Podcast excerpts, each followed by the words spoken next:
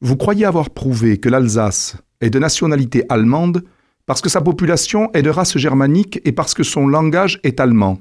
Mais je m'étonne qu'un historien comme vous affecte d'ignorer que ce n'est ni la race ni la langue qui font la nationalité.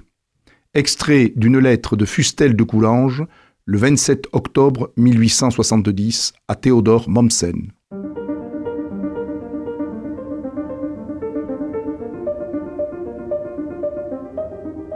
Les fenêtres de l'histoire avec Philippe Foreau.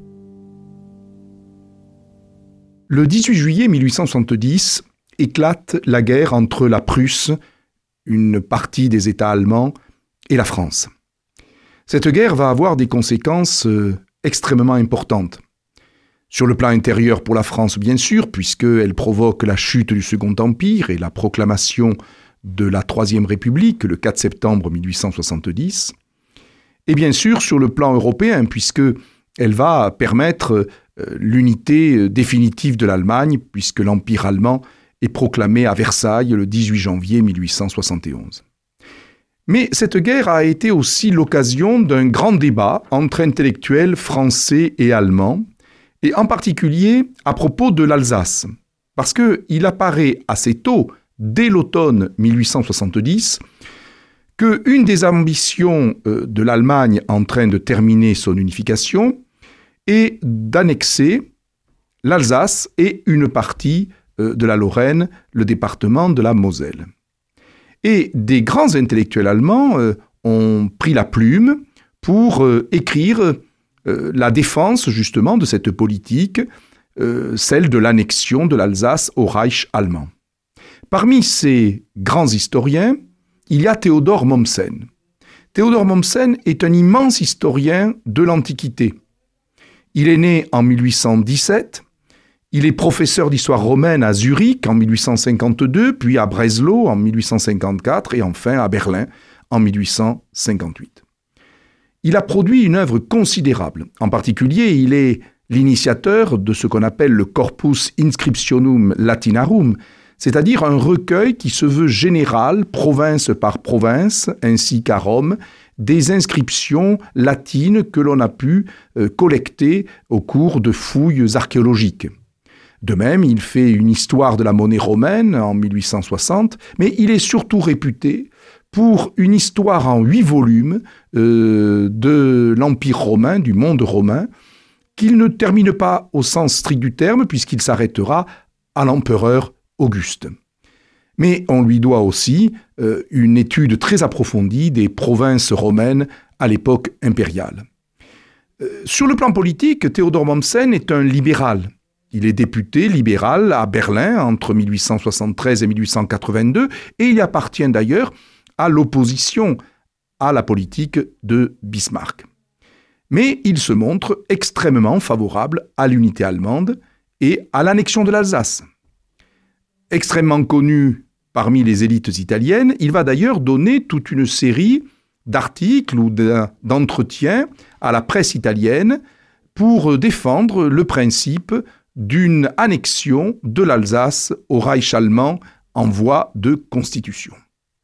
Or, les prises de position de cet immense historien que fut Théodore Mommsen euh, provoquèrent euh, des réactions dans le milieu intellectuel et historique français. La réaction la plus célèbre est celle de Denis Fustel de Coulanges. Né en 1830, celui-ci est également un grand spécialiste de l'Antiquité. Il avait appartenu à l'école française d'Athènes, euh, créée sous Louis-Philippe en 1846, et il avait débuté des fouilles sur l'île de Kyo. Mais ensuite, il avait euh, rédigé une thèse sur l'historien de langue grecque Polybe, qui, au second siècle, avait euh, beaucoup réfléchi sur les raisons euh, qui ont fait que Rome a été finalement victorieuse dans le monde méditerranéen. Et en 1860, il est nommé professeur d'histoire antique à Strasbourg, ce qui effectivement explique son attachement à la ville et à la région alsacienne, puisqu'il y a travaillé tout de même une dizaine d'années. Et quand il prend connaissance de la volonté affichée de l'Allemagne, défendue par Mommsen, euh, d'une annexion de l'Alsace, il se croit obligé de rédiger une défense de l'Alsace française. Et il va argumenter face à Mommsen. Il va donc y avoir une espèce de duel à distance entre ces deux grands intellectuels à propos de l'appartenance nationale de l'Alsace.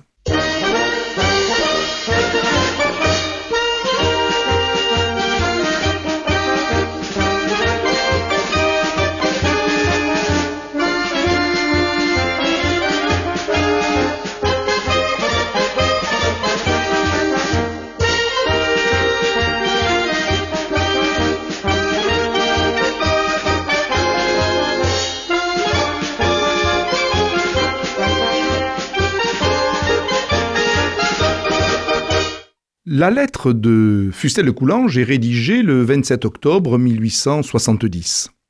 Elle se veut finalement une espèce de leçon d'histoire argumentée pour montrer que l'Alsace ne peut pas être considérée comme allemande à ce moment-là. Euh, dans son écrit, Fustel de Coulanges rappelle qu'effectivement, euh, c'est à l'époque de Louis XIV que l'Alsace est passée dans le giron français les traités de Westphalie de, 1648 avaient permis l'annexion au royaume de la province d'Alsace qui jusque-là appartenait au domaine du Saint-Empire romain germanique.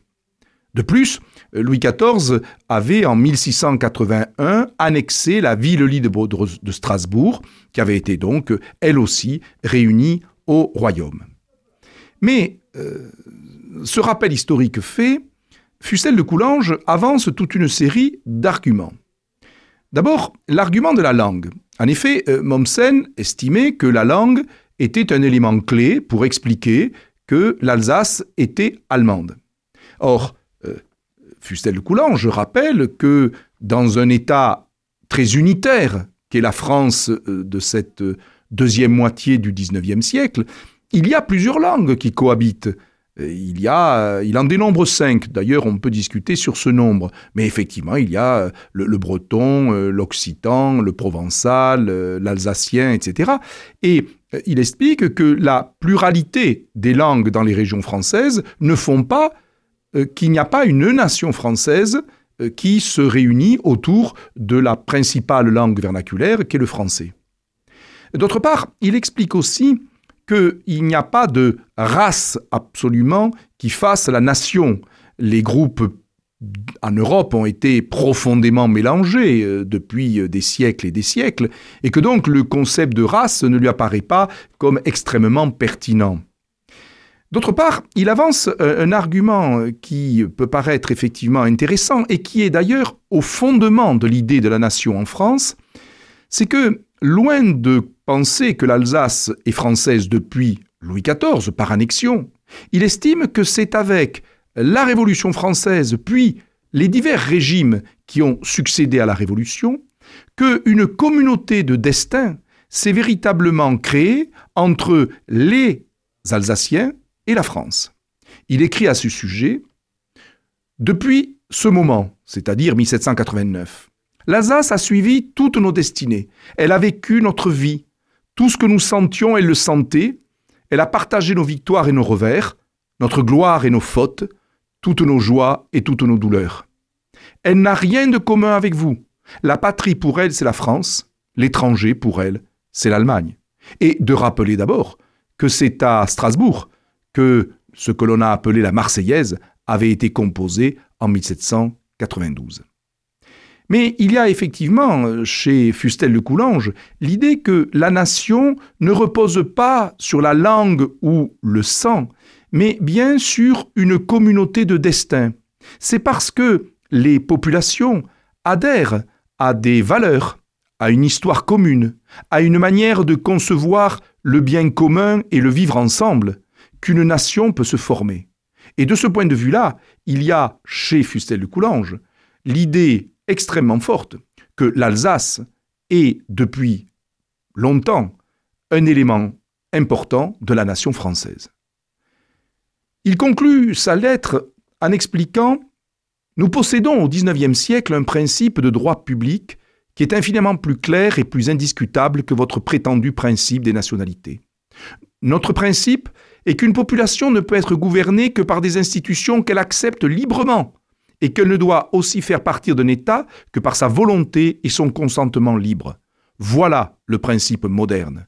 Il est aujourd'hui l'unique fondement de l'ordre, et c'est à lui que doit se rallier quiconque est à la fois ami de la paix et partisan du progrès de l'humanité. Que la Prusse le veuille ou non, c'est ce principe qui finira par triompher. On connaît la suite. Le 10 mai 1871, le traité de Francfort consacre l'annexion de l'Alsace-Moselle à l'Empire allemand. Les populations alsaciennes n'ont pas été bien sûr consultées, mais il y a un signe qui montre que pendant une bonne trentaine d'années, il y a eu une nostalgie sans doute de l'appartenance à la France, parce que l'électorat alsacien, lorsqu'il était appelé aux urnes pour désigner ses représentants au Reichstag, à Berlin, a toujours voté pendant près de 30 ans pour des députés réfractaires, c'est-à-dire des députés qui refusaient le principe de l'annexion à l'Empire allemand.